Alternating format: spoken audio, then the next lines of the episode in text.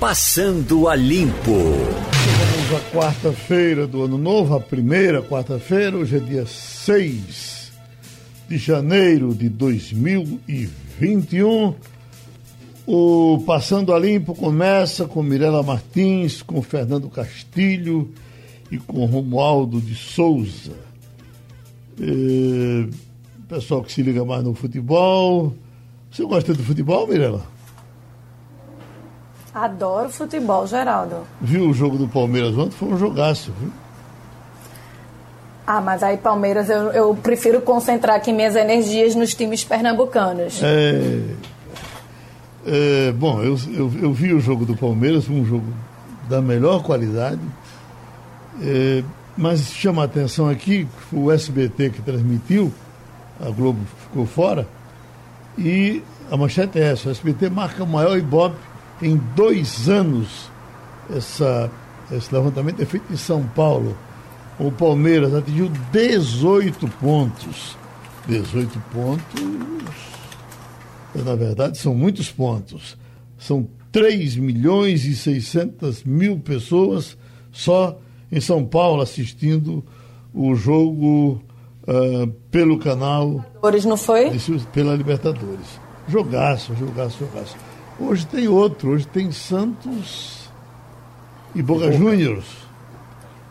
Foi um gol de placa, né, Geraldo? Essa, essa Copa de Libertadores para o SBT. Teve esse, esse recorde aí, esse pico de 18 pontos na audiência de ontem, mas sempre vem atingindo números bem é, hiperlativos, né? Sim, sim, sim. E os ganhadores da Mega da Virada aqui, ó, ganhadores de 325 milhões da Mega da Virada, ainda não resgataram o prêmio. Olha, rapaz, será que não vão querer o dinheiro? Vão deixar para nós? Ou estão fazendo aquela linha de vou deixar para lá para as pessoas não porque se de repente a pessoa deixar de trabalhar na primeira semana, uhum. viajar na primeira semana dá muita bola. Aí deixa um pouquinho até para saber o que vai fazer, para despistar e depois pega. Eu não sei se eu teria essa frieza, não. Acho que na segunda-feira já estaria na Caixa Econômica. É, bom, nós estamos com o professor uh, cientista político especializado em política internacional, Thales Castro para conversar com a gente, professor, temos Mirella, temos Fernando Castilho, temos Romualdo de Souza. Mas olhe, essa coisa de Trump de ontem para hoje, com ainda tendo o que dizer, e é, é, essa, essa, essa forma de, de dar posse, o, ele pedindo ao vice-presidente dele, que é, é quem vai quem dar a posse aos senadores, e era essa solenidade que eu queria que o senhor antecipasse para a gente, por que, que ela acontece, porque tem que ser assim, e porque Trump ainda acha que é possível o vice-presidente chegar hoje e dizer, não, deixa o mandato para mim. É possível. Muito bom dia, grande comunicador Geraldo, bom dia Mirela, Castilho, bom dia Romualdo Souza, bom dia a todos os ouvintes. É, Trump está apelando para o, o, não razoável. Ele está querendo que reverta-se é, no tapetão uma das mais importantes forças da democracia americana, que é o voto popular. O voto distrital, o voto que, na verdade, robustece o processo eletivo nos países maduros, né? Então, o Trump, de fato, utiliza desses expedientes. A ligação que ele deu na domingo para segunda-feira para é, o governo da Geórgia, para que ele recontasse ou que para que demonstrasse que houve fraude, e foi duramente repelida essa intervenção de Trump pelo governador e pelo chefe de gabinete, pelos secretários lá uh, da Geórgia, mostra realmente que o processo ele cristalizou, né? E, obviamente, a, a perspectiva de Trump é que ele, ele consiga ter um último lampejozinho de esperança não é, com a eleição para o Senado desse mesmo estado, que é o estado da Geórgia.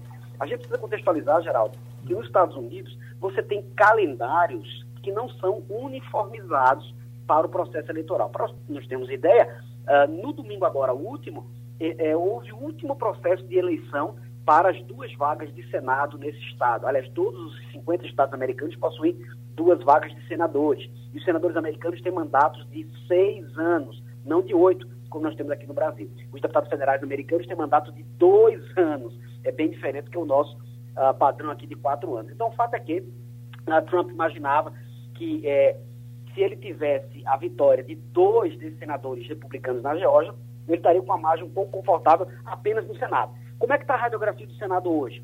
Hoje uh, são 50 desses senadores que são republicanos, 48 deles democratas. Mas peraí, a conta não está fechando, né? 48 com 50 estão sim no total, mas aí estamos para definir agora esses dois senadores da Geórgia. E aparentemente, Geraldo, um desses dois já é democrata. Então faz com que, talvez, Biden, quando tomar posse no dia 20 de janeiro agora, faça, como diz no popular, Geraldo, barba, cabelo e bigode. Ou seja, ele tem a maioria na Câmara Baixa, chamada Câmara dos é, Representantes, inclusive já deu posse à nova presidente, né, para o biênio agora até 2023, que é a Nancy Pelosi, que é democrata, e talvez uh, Biden também tenha, no âmbito do Partido Democrata, maioria, ou leve maioria, digamos assim, é, uh, no Senado. E por que eu digo maioria? Porque ficaria 50-50. Perfeito, então isso é maioria, isso é empate. Mas, pela Constituição Americana, no Senado, o que acontece é que o presidente do Senado é o vice-presidente da República. Deixa eu só explicar de novo aqui para os ouvintes. É, o, o, presidente do Senado, aqui no Brasil não tem nada a ver com esse sistema americano, o presidente do Senado americano é a vice-presidente Kamala Harris, vai ser a vice-presidente Kamala Harris, que vai tomar posse no dia 20, junto com Biden. Então, o que acontece? Quando as temáticas legislativas vão atingir o Senado americano, vai ficar sempre 50%, 50%. Vai dar sempre empate. E aí, quem é que dá o voto de Minerva em caso de empate? Kamala Harris, que é naturalmente a vice-presidente dos Estados Unidos e que age também concomitantemente com as funções de presidente do Senado. Então, é provável que Biden tenha uma governança é, bastante é, favorável no âmbito do Congresso americano. Na Câmara Baixa, só para relatar aqui para os ouvintes da Rádio Jornal, a Câmara Baixa, Câmara dos Deputados nos Estados Unidos, tem 435 deputados. Desses, os democratas têm 222, não é? e os republicanos têm 211. Então, estão com uma margem aí de 11 deputados a mais, o que garantiria uma governabilidade bastante, eu não quero dizer tranquila, porque nada é tranquilo na política, né, Geraldo? Mas uma, uma governabilidade pela próxima legislatura que seria é, bastante é, positiva para o novo presidente. Quer dizer, o novo presidente, mas bem experiente no cenário político. Ele tem 40 anos de vida pública, 8 anos de vice-presidente da gestão é, Obama, já foi senador também muito tempo. Então, Biden vai assumir ah, ah, no, no, no, no pendor aí dos seus 78 anos a presidência dos Estados Unidos com um congresso bastante favorável para a sua gestão. É, a solenidade de posse do novo presidente do, do, dos Estados Unidos, eu não me lembro como é que ela é, professor. Eu, eu até peço o testemunho de Romualdo, porque nós assistimos as posses dos últimos presidentes lá em Brasília, assistimos lá ao vivo, transmitindo. E, Romualdo, eu, graças a Deus, estava vivo para ver a, elegância que foi a posse de Lula uh, substituindo Fernando Henrique. A elegância de Fernando Henrique, a passagem de governo de uma forma, passando para um, para um cara que não era aliado, ele havia perdido a eleição com seu candidato, mas passou para Lula com uma, com uh, uma solenidade bonita, sorridente, feliz. E nós estávamos lá e vimos, não foi, Romulo? Assim como Figueiredo, que não transmitiu o cargo para José Sarney, a posse de Lula, aliás, foi uma das festas mais bonitas que Brasília já viu desde a sua inauguração em 1960 tanto a festa da população na rua, que foi uma festa tranquila, como também, professor, a forma, o jeito com que eh, Lula e Fernando Henrique fizeram uma transição. Aliás, diga-se de passagem, não é, Geraldo? Uhum. Foi uma transição em que Fernando Henrique todo dia visitava Lula, o próprio presidente visitava o futuro presidente e as duas equipes trabalharam incessantemente para que todos os detalhes fossem fechados até o dia 31 de dezembro. Portanto, a questão da elegância, tanto do ponto de vista político como do ponto de vista das informações. Fernando Henrique chegava lá onde estava a equipe de Lula, que era no Centro Cultural do Banco do Brasil, e perguntava: tem alguma informação que a minha equipe não passou ainda para vocês? Portanto, foi de uma elegância, inclusive na hora em que os óculos de Lula caíram. Fernando Henrique, ágil, segurou a faixa com a mão esquerda e com a direita segurou os óculos de Lula. Isso. É, é um belo testemunho, Romualdo. É, é, é bom a gente ver registros históricos e políticos como esse, de uma transição tranquila, cortês, cordial, respeitando o voto, respeitando a vontade soberana do povo. Uhum. Castilho? É, bom dia, professor. Bom dia, Castilho. É, eu queria é, pedir ajuda ao senhor para saber se a gente pode fazer um cenário de como vai ser, primeiro, essa certificação hoje. Parece uhum. muito claro que Trump está organizando uma milícia para criar violência na capital e aí tentar criar um fato político. Mas eu queria ver se o senhor consegue fazer um cenário de como será essa posse. A gente está falando de Fernando Henrique, está falando de Lula, mas eu acho que a gente vai ter um grande barraco nessa, nessa posse de John Biden, que particularmente eu não acredito que Trump passe a faixa, a, a, o símbolo presidencial. Olha, Castilho, eu acho que essa possibilidade de é, ou não passar ou passar de maneira muito é, é, com má vontade, ela existe. É, dado o fato da, da, da, gente já ter compreendido a personalidade política de Trump. Não é? Esse último estágio, que é da certificação do que aconteceu ali em dezembro, dia 14 de dezembro, que foi o processo ali do, do colégio eleitoral ter votado para Biden, é mais uma sacralização, né, uma cristalização é, do processo que tem várias etapas. Então hoje seria mais ou menos uma fase do que aqui no nosso sistema presidencialista, que é o da diplomação no âmbito do Tribunal Superior Eleitoral, TSE, né? Porque nós temos a eleição no sistema brasileiro, nós temos a eleição, nós temos a apuração, nós temos a divulgação dos resultados, nós temos a diplomação e depois temos a posse, a posse efetiva, que aconteceu agora dia 1 de janeiro para os uh, prefeitos e vereadores. Então, no caso dos Estados Unidos, estamos hoje praticamente nessa penúltima fase, que é a da diplomação. Só que lá não tem um TSE, não tem um Tribunal Superior Eleitoral. O que tem é a certificação, como você, Castilho, uh, salientou muito apropriadamente. Então, essa certificação, ela precisa da assinatura do presidente da Câmara Baixa, que é a Nancy Pelosi, democrata, ela vai fazer sem problema nenhum, e uh, do vice-presidente americano, que é o Mike Pence.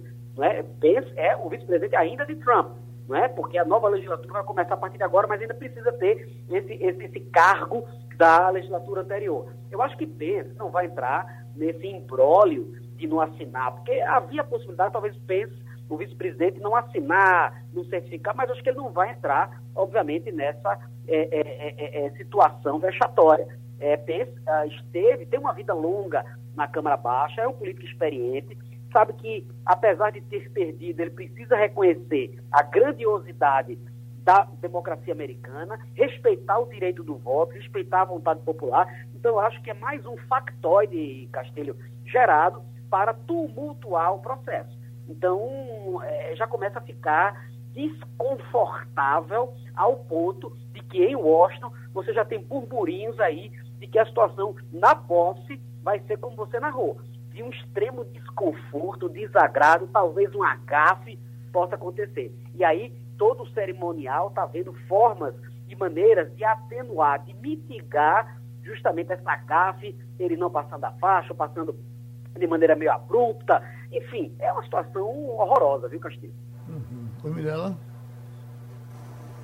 É, bom dia, Thales. É um prazer estar falando com você novamente. É, dia, o mercado financeiro do mundo todo acompanha o assunto das eleições do Senado americano de perto. O resultado vai ser decisivo para definir como o governo Biden conduzirá a agenda econômica.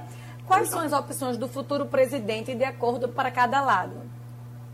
Ó, o, o presidente Biden ele quer reforçar ah, o pacote aprovado agora, no apagar das luzes da gestão Trump, que é o pacote de 600 dólares ah, para cada household, né, para cada família americana, que é o apoio financeiro do que seria o auxílio emergencial americano. Ele quer reforçar isso, ele quer talvez é, ampliar isso já na sua gestão depois do dia 20. Isso é um alento muito grande. Ele quer também ter uma estratégia de cobertura vacinal para os americanos. Isso dá um ânimo, dá um otimismo para os mercados financeiros. Num dia muito triste, né, que é hoje, dia 6, dia de reis, né, 6 de janeiro, quando os Estados Unidos uh, uh, verificaram os dados, consolidaram os dados de ontem, dia 5, de mortes. Estados Unidos, pela primeira vez, atingiram o patamar de 4 mil, 4 mil mortos somente ontem, em razão da Covid-19. Então, estamos diante de uma situação aí de, de, de sobrevivência da economia e de alento esperançoso por parte uh, uh, dessas estratégias de Biden. Eu acho que Biden vai focalizar nessas duas prioridades: cobertura vacinal e eh, injeção econômica para reativar os negócios. E a partir daí o mercado financeiro se reflete positivamente. O mercado de câmbio espelha isso de maneira eh, otimista. Eu acho que Biden, nos primeiros uh, 90, 100 dias, que é um período que a gente chama de lua de mel, né? É um período aí de honeymoon, é um período aí de de, de, de, de é, é, ter muito bom trânsito perante as hostes lá do poder, uh, ele vai priorizar essas duas perspectivas. Passado o período de lua de mel, a minha expectativa é que Biden comece a ver temas de política externa, relação com a China, questões comerciais, da guerra comercial instaurada por Trump, né? Então ele vai ver outras prioridades, mas no momento, para dar um alento para a população, esses são os dois pilares: cobertura vacinal e injeção econômica para reativar os negócios, guardar um pouco aí é, é, a empregabilidade e reaquecer a economia. O nosso abraço ao professor, cientista político Thales Castro, voltando agora para sua aula, depois de colaborar com o Passando a Limpo. Desembargador Bartolomeu Bueno, que foi um eficiente corregedor quando ocupou essa função aqui no Tribunal de Justiça, puniu juízes, quando os juízes eh, saíam, fugiam das regras, e temos o caso dessa juíza de Minas Gerais, que vem repercutindo a forma brega como foi que ela, como ela agiu, dando aula de como as, as pessoas poderiam desobedecer uh, as ordens, uh, apelando para aglomeração. Deixa Castilho entrar com esse assunto, já que ele puxou no nosso grupo. Ele vem incomodado com isso há algum tempo. Oi, Castilho. Bom dia, desembargador. Uma curiosidade, é, essa juíza, ela é de primeira, me parece que é de primeira instância, mas é, do ponto de vista de é, correção ou correição, o que é que um tribunal pode fazer? A sensação que a gente tem é que vai ficar por isso mesmo. É, na verdade, a gente tinha observado juízes usarem as redes sociais para postarem opiniões, é, fazerem blogs, criarem factoides, mas a justiça não trabalha desse modelo. Como é que a gente pode ter uma, uma não digo uma punição, mas uma, a palavra é correção desse comportamento inadequado? É, bom dia a todos. É, veja, na verdade, a juíza está cometendo um grave erro. É uma ação disciplinar que deve ser punida. O, o CNJ pode, de ofício, instaurar um procedimento, a própria corregedoria, o próprio tribunal pode determinar a abertura de um procedimento disciplinar para ouvir a juíza que ela se explique.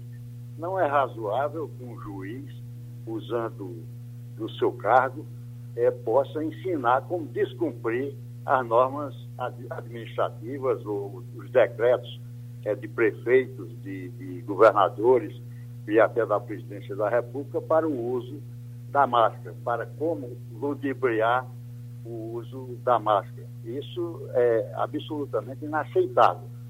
O, o, repito, o CNJ pode abrir de ofício uma, um procedimento disciplinar, o próprio Tribunal de Minas Gerais pode fazer isso e deve fazer, para, e há uma resolução do CNJ é, disciplinando a atuação dos juízes nas redes sociais, pedindo, inclusive, cautela, pedindo ponderação, pedindo que não emita opiniões políticas partidárias principalmente, porque há vedação na Constituição.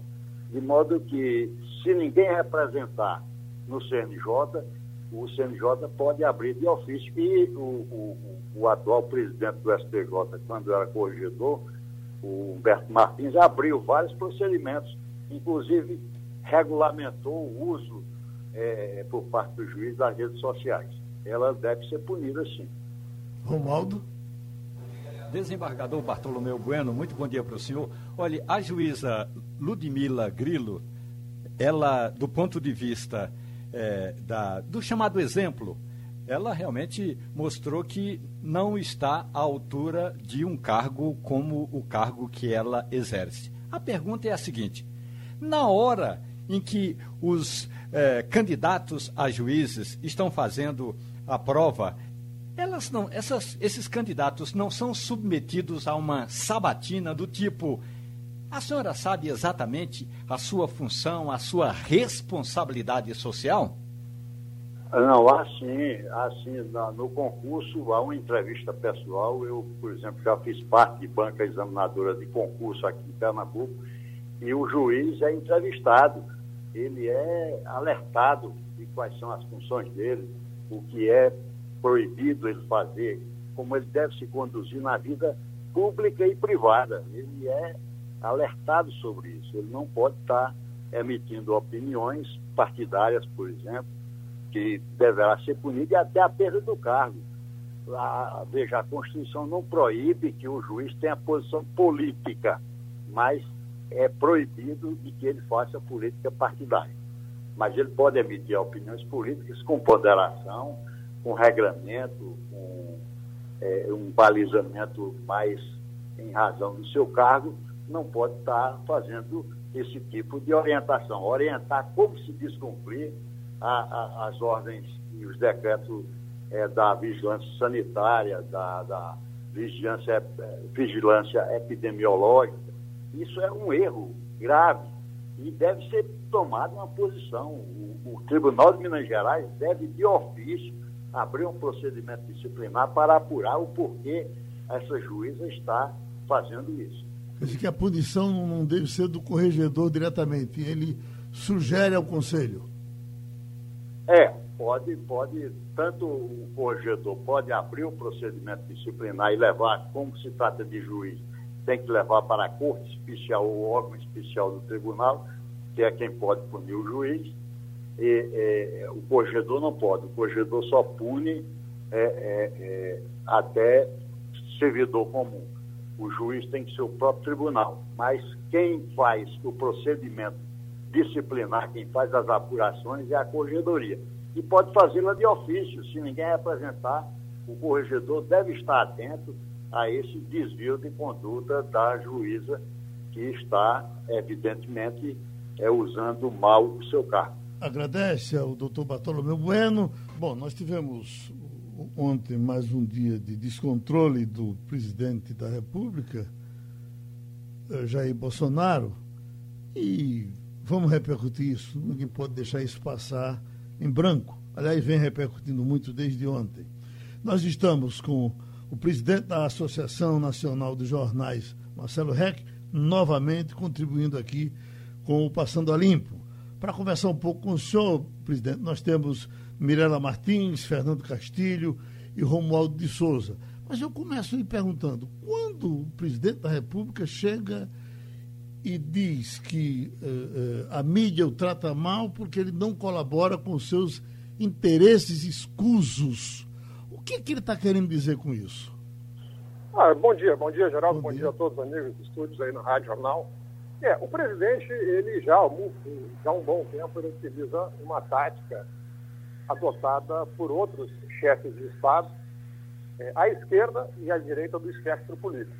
Então, assim, atacar a imprensa, atacar a mídia, é uma estratégia, não é por acaso.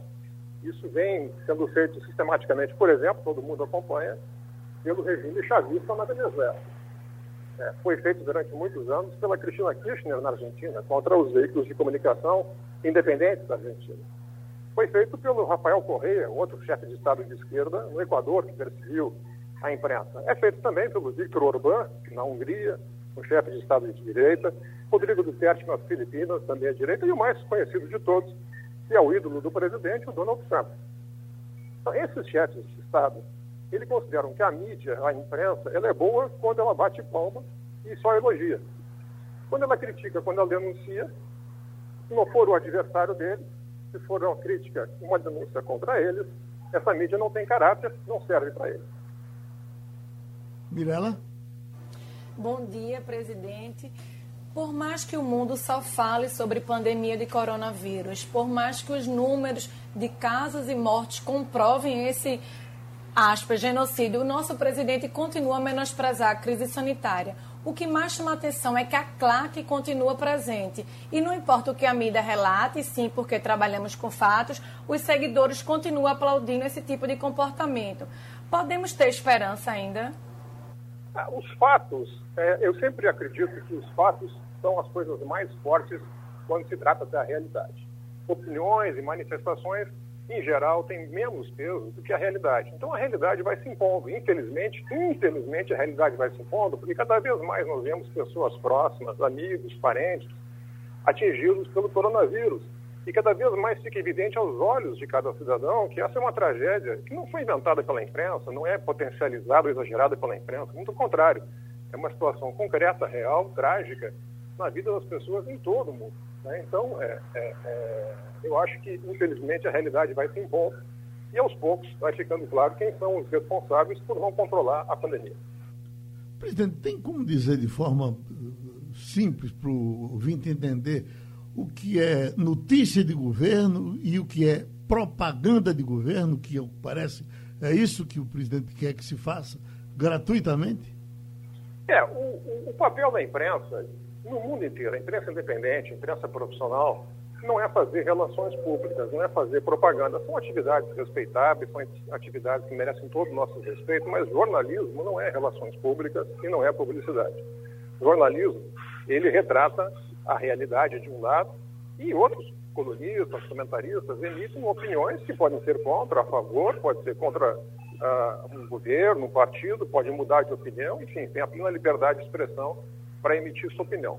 A realidade que é retratada no noticiário, né, essa é uma realidade que, que, é apurada com técnica, com, com, com, com códigos de ética que valem uh, para o mundo inteiro. Essa, essa é fundamentalmente o papel do jornalismo, trazer a realidade de um lado, emitir opiniões de forma plural de outro lado. Fernando Castilho. Presidente, bom dia. É, a gente tem observado nos últimos 15 anos uma presença cada vez mais forte dos governos nas plataformas digitais. É, é por isso que alguns líderes se dão ao luxo de é, desacreditar a mídia no sentido de que podem ter o seu próprio canal, chamado canal direto. Muito embora seja necessário referendar o canal tradicional quando é para dar credibilidade a esse canal direto. Nós estamos num caminho de, de perda, não, mas de desprestígio dos órgãos de comunicação. Nós teremos que nos reinventar ou a verdade vai resolver essa questão na história? Não, a, a, necessidade de reinvenção da nossa atividade do jornalismo é imperativo, como a necessidade de reinvenção de qualquer atividade no mundo hoje, é, que de alguma forma ou de outra foi afetada ou vem sendo afetada pela disrupção digital. Então, isso aqui, independentemente de governo, independentemente de situações políticas, é uma obrigação, é um dever de todos nós, e isso até mesmo antes da própria disrupção digital, né, quanto evoluíram os meios de comunicação ao longo do século passado. Foram se reinventando também, foram se aprimorando, se aperfeiçoando, e isto vai acontecer, vem acontecendo e vai continuar acontecendo. O fato é que governos e políticos, de uma forma geral, que se comunicam apenas pelas redes digitais, ou preferencialmente pelas redes digitais, e aí quero dizer que eles têm todo o direito de fazer isso, nenhum, nenhum óbvio, nenhum obstáculo em relação a fazer isso, mas muitas vezes eles se iludem é primeiro porque eles falam para as bolhas deles, eles falam para os, para os que já estão convertidos. Né? Então, quando uma live do presidente tem lá 50, 60 mil uh, pessoas, olha, com todo respeito, 50, 60 mil pessoas, do ponto de vista de audiência, de massa, é muito pequeno para um país com a dimensão do Brasil. é que quando se fala de, de, de, atingir uma população, no mínimo você tem que falar com 15, 20, 30, 50, 60, 100 milhões de pessoas.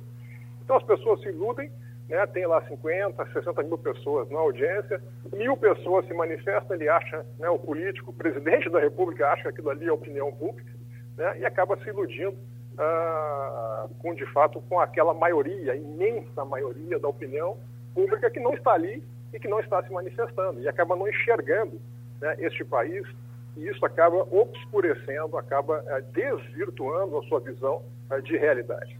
Romualdo de Souza, em Brasília. Olha, sem nenhum resquício de corporativismo, mas o que inquieta Marcelo Reck é que o presidente da República cria uma narrativa de jogar parte da população, e aí me refiro aos seguidores bolsonaristas, contra a imprensa e especificamente contra os jornalistas. Ontem à tarde, Bolsonaro estava no Ministério da Saúde e do lado de fora do prédio, na calçada, estávamos nós, os jornalistas, no cercadinho e do lado de fora do cercadinho, manifestantes que repetiram a tarde toda as frases do presidente da República, acrescendo de alguns adjetivos que fazem corar qualquer um dos nossos ouvintes, Marcelo.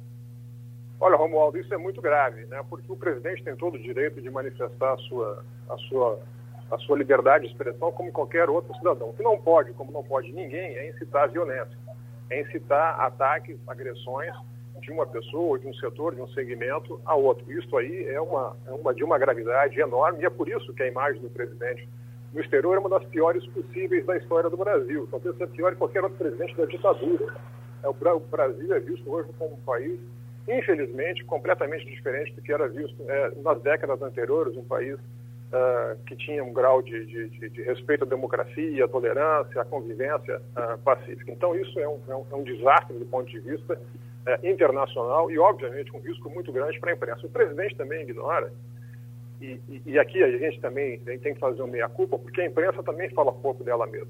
Quando o presidente disse que a imprensa potencializa o coronavírus, ele, ele, ele não faz nenhuma referência, né? e óbvio, nem, nem teria por que fazer, mas a, as pessoas não sabem que a imprensa é um dos setores econômicos mais atingidos é, pela pandemia. Todos nós sabemos, todos nós que trabalhamos nos veículos de comunicação, sabemos quanto, uh, quanto houve de perda também, é, primeiro, é, da, da, da, do risco que os nossos profissionais uh, correm, em primeiríssimo lugar, principalmente os profissionais que nunca deixaram de estar nas ruas, os repórteres, os cinegrafistas, os fotógrafos, os motoristas, trazendo a realidade, trazendo indo aos hospitais, mostrando a realidade dura dos profissionais que, que, que lidam com a saúde.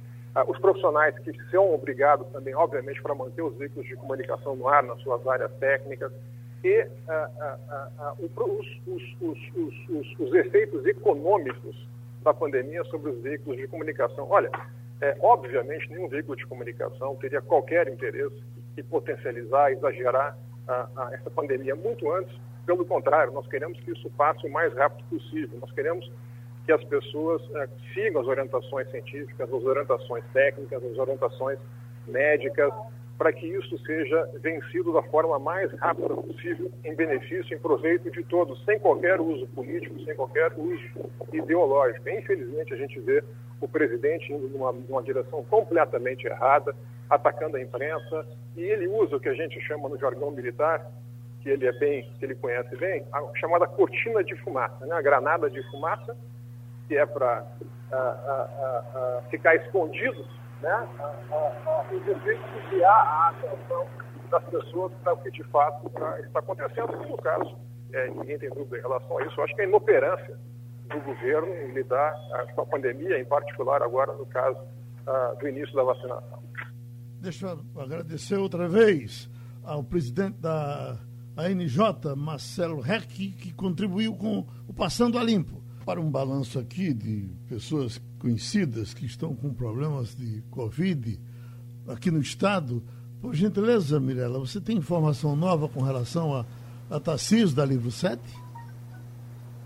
Sim, tem notícias muito positivas. Ontem eu recebi uma mensagem da filha dele, de Juliana Lins, é, comemorando a saída de nosso querido Tarcísio da UTI para o quarto, né? Depois de 45 dias internado na UTI. Uhum. Agora vai começar a fase de reabilitação. Poxa, E isso ainda é uma coisa que demora muito, nessa reabilitação. Você veja que o caso de Maciel, ele ainda hoje faz esse tratamento, mesmo a trabalhando. fisioterapia respiratória, né? Uhum. Eu estou vendo aqui uma, uma manchete, ninguém deseja isso a ninguém, mas pastor bolsonarista, defensor da cloroquina, morre aos 36 anos de Covid. O pessoal foi acompanhar na mídia social as informações que ele passava, os recados que ele passava. Infelizmente, eh, o, o, o remédio não resolveu o problema dele e ele morreu. Isso é uma manchete que está circulando aqui em diversos jornais. Castilho, te lembras de mais alguém? Do, do, do... Bom, Genival Lacerda permanece em situação bem precária, nenhuma melhora. O pessoal agora está pedindo sangue, inclusive, para ajudar um pouco mais no tratamento. Fica torcida, mas chega, fica cansativo. A gente todos os dias dando a mesma informação. A situação de Genival Lacerda não é boa. É, você estava falando, eu realmente não tenho assim nenhum nome para acrescentar nessa lista, é, essa péssima lista, né? Mas é uma coisa que Meirela chamou a atenção aí nessa questão da reabilitação. Eu tenho conversado com alguns médicos e o, eles estão dizendo o seguinte: é, o Brasil acrescentou, além da despesa da Covid, ele acrescentou uma despesa permanente na saúde nos próximos anos.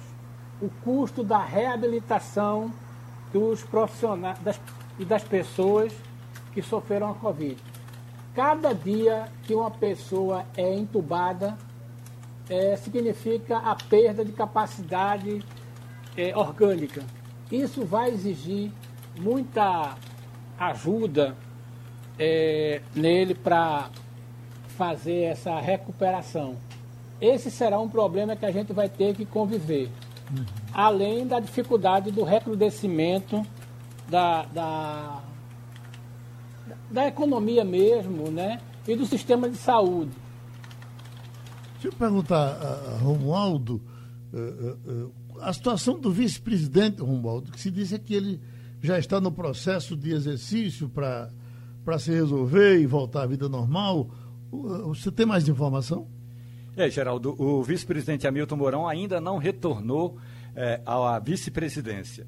Ou seja, ele está tomando algumas providências e eu apurei que ele está analisando é, documentos para uma próxima reunião, é, seguramente daqui a duas semanas, com o grupo é, de governadores da região norte sobre a questão da Amazônia, mas na vice-presidência mesmo, ali no, no prédio do Palácio do Planalto, Hamilton Mourão ainda não colocou os pés. O médico da vice-presidência me disse que o recomendável é que Hamilton Mourão só retome depois que ele fizer o novo teste, o novo PCR. E esse PCR estava marcado para, fazer, para ser feito ontem. É, uma coisa é assim, quando eu, você, o nosso ouvinte, quando fazemos um PCR, a gente espera 72 horas para que o laboratório entregue o resultado.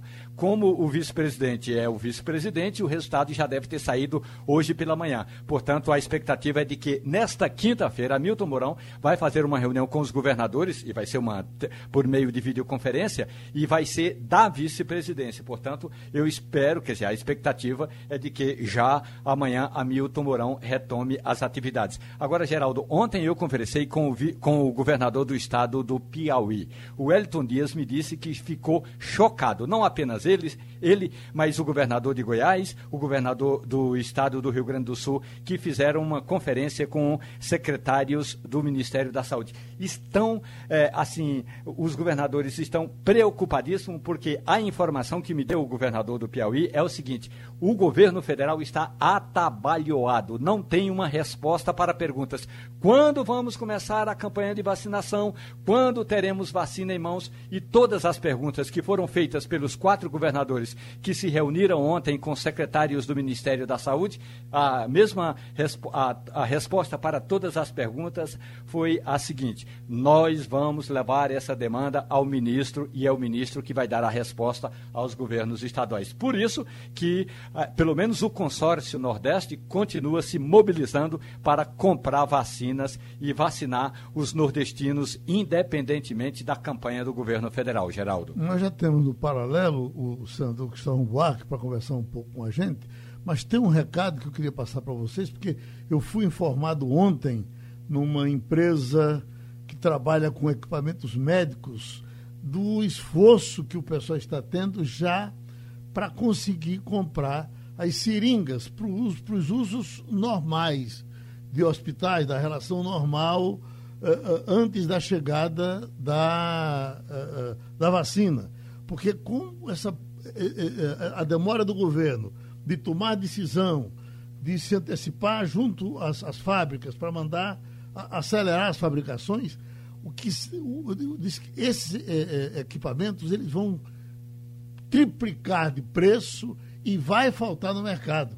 Eles até recomendam que quem usa uh, uh, isso rotineiramente deve se antecipar, porque daqui a pouco ninguém vai ter mais nada por conta exatamente dessas indefinições que o governo uh, teve e, e, vai continuar tendo.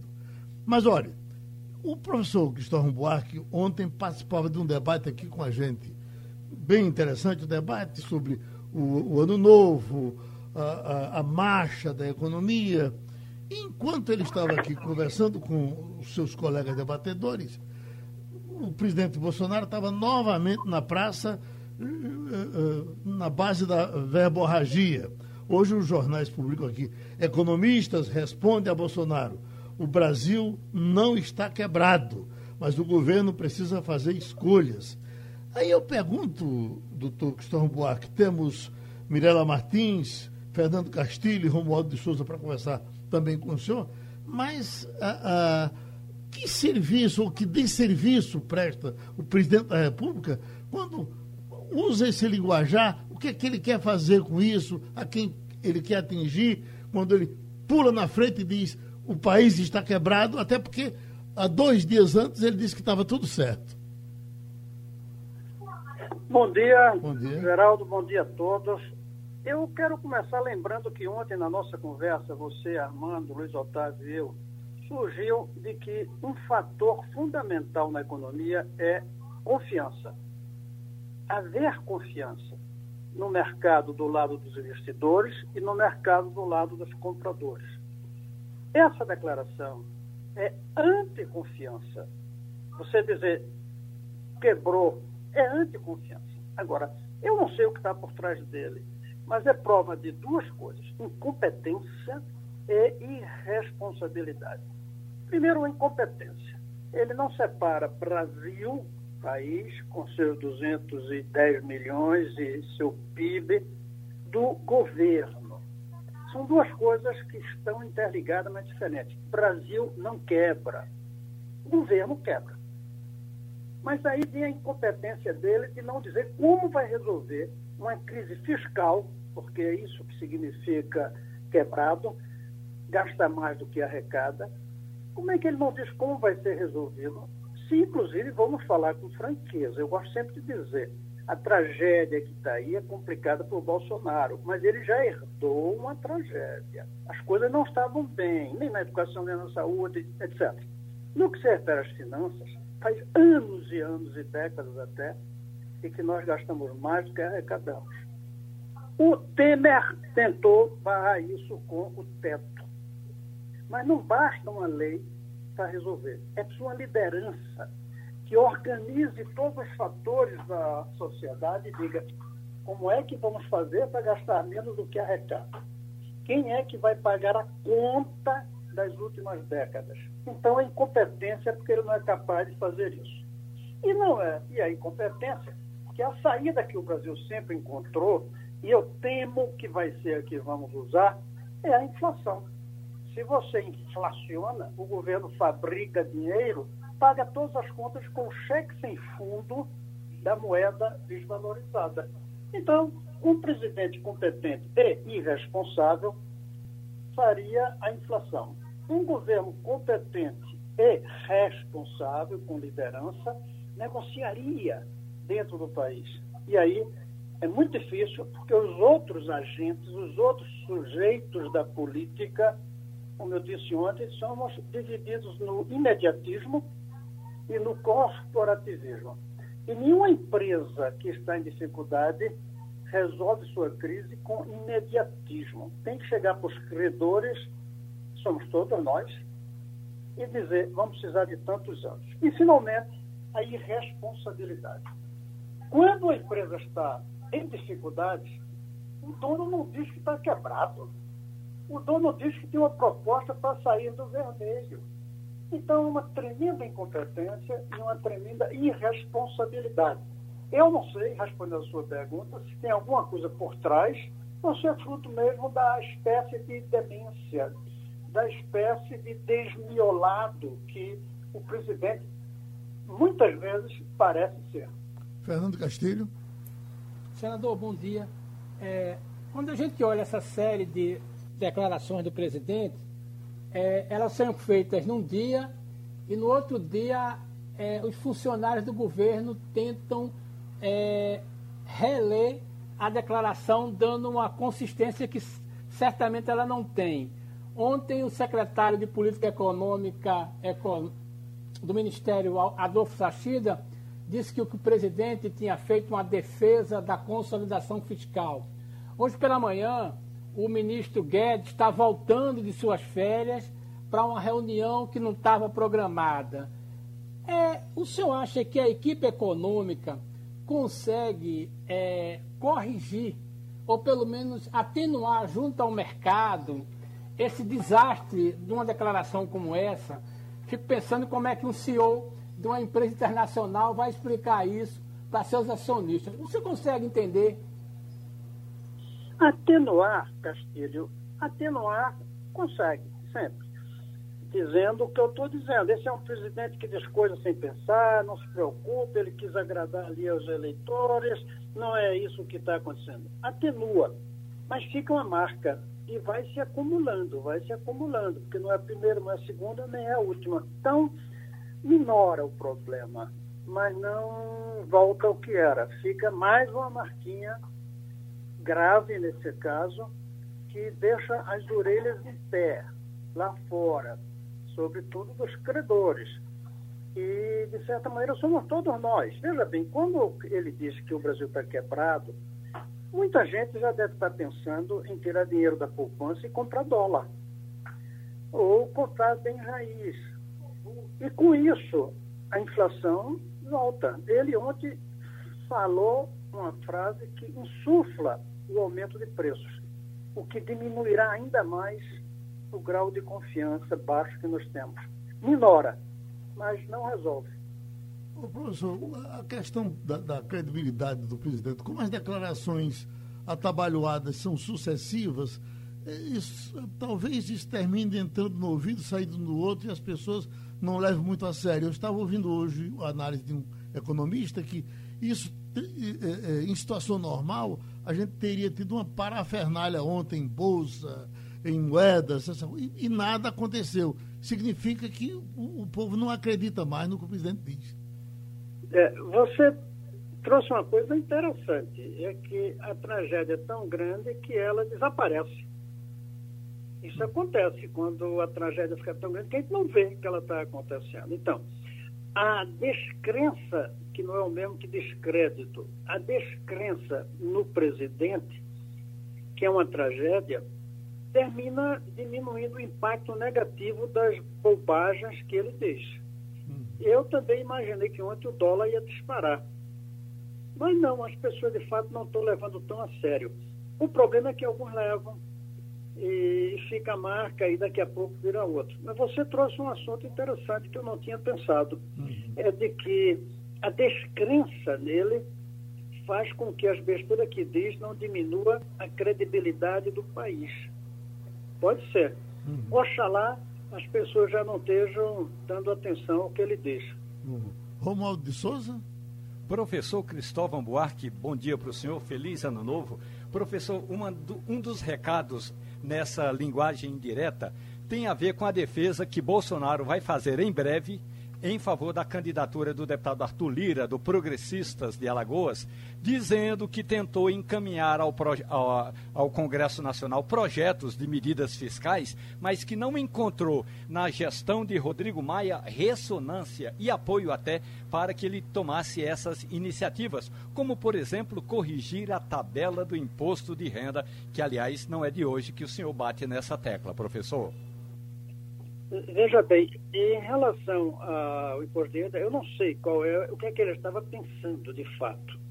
Se era a ideia de elevar o piso dos que pagam, que faz anos que não se eleva, então tem gente pagando imposto não devia, ou se aumentar a alíquota dos que estão em cima. Não sei. Agora, jogar a culpa no Maia, eu acho que é um equívoco dele. Mas que o Congresso, de fato, não está trabalhando as reformas necessárias, é verdade. A gente pode até dizer, mas é a epidemia. As reuniões são remotas. É impossível debater isso de forma remota ainda. Então, ele tem meia razão quando fala que o Congresso, embora ele erre ao fulanizar no Maia, ele tem razão quando diz que é difícil negociar com o Congresso. Mas isso é a democracia. Um presidente tem que saber negociar com o Congresso e ganhar algumas, perder outras, encontrar caminhos intermediários entre o que deseja e o Congresso quer. Eu creio que, de fato, o corporativismo, não no sentido do corporativismo da classe política, mas o corporativismo no sentido de, dos grupos que os políticos representam Alguns só pensam no que o sindicato dele quer, o outro no que os agricultores querem, outro no que os evangélicos querem. Isso está dificultando, sim, e não é o Bolsonaro. Está dificultando qualquer um que esteja na presidência. O senador já disse tudo, Mirella, ou você quer acrescentar, quer perguntar mais alguma coisa? É, o, bom dia, senador. O presidente inicia o terceiro ano de governo, né? Teve essa pandemia no segundo ano, que persiste até agora e não dá sinais de ir embora. Temos mais dois anos, sendo que o último voltado para a eleição presidencial, no caso dele, a reeleição, o que trava muita coisa, assim como libera outras. Com a fala dele que o Brasil está quebrado, pergunto: realmente tem o que ser feito para salvar esse governo? Esse governo, eu acho difícil embora ele possa ser reeleito. Uma coisa é o governo estar ruim, a outra coisa é o presidente se reeleger. Esse governo, e durante esse governo, eu acho difícil. Você falou uma coisa aí que me despertou outra. Quando você disse, ele está terminando o segundo ano. Eu estava pensando, daqui a um ano, a gente está terminando o segundo centenário do Brasil.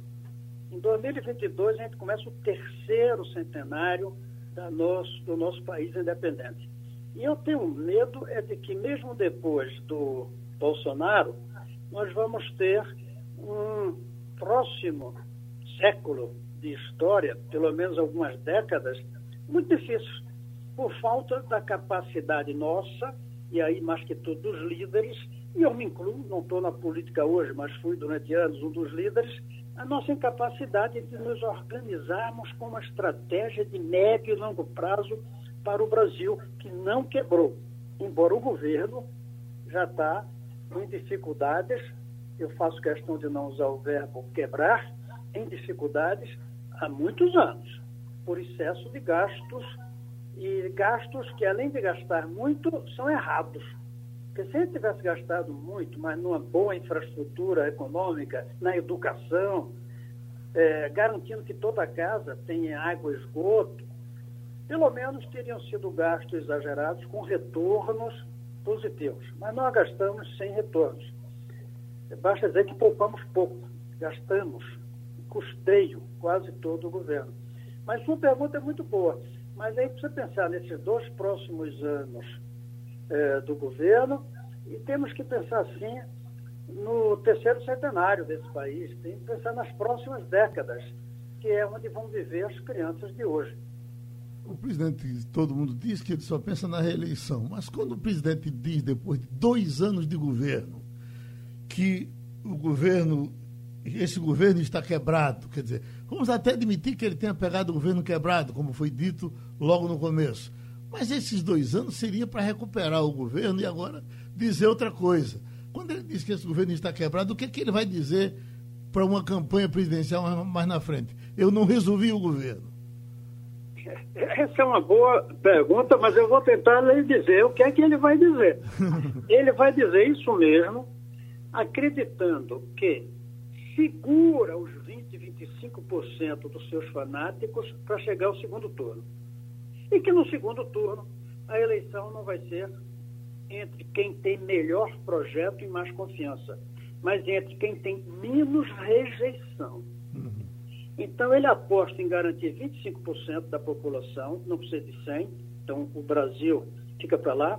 Os seus 25% gostam dessas, dessas frases, e no segundo turno ele conta que o, o, o candidato contra ele vai ter tanta rejeição pela raiva que se tem dos políticos, que ele ganhará por rejeição maior do outro, não por ele ser bom.